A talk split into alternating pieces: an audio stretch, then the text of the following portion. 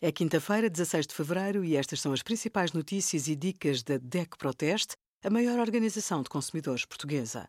Hoje, em DECO.proteste.pt, sugerimos kit de emergência para pneus furados, herpes labial, como prevenir e produtos para tratar, os resultados dos nossos testes da DECO Proteste a 72 computadores portáteis.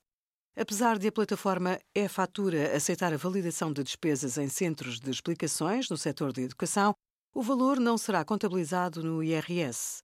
A responsável é a taxa de IVA cobrada por muitos centros de explicações. Se a fatura mencionar IVA à taxa de 23%, mesmo que valide no setor da educação, ela não será tida em conta pelas finanças. Se todas as despesas de educação e formação pudessem ser deduzidas no IRS, as famílias poderiam poupar centenas de euros todos os anos. Simule na plataforma da DECO Proteste quanto poderia poupar no IRS com as despesas de educação.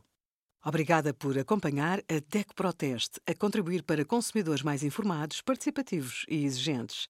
Visite o nosso site em deco.proteste.pt.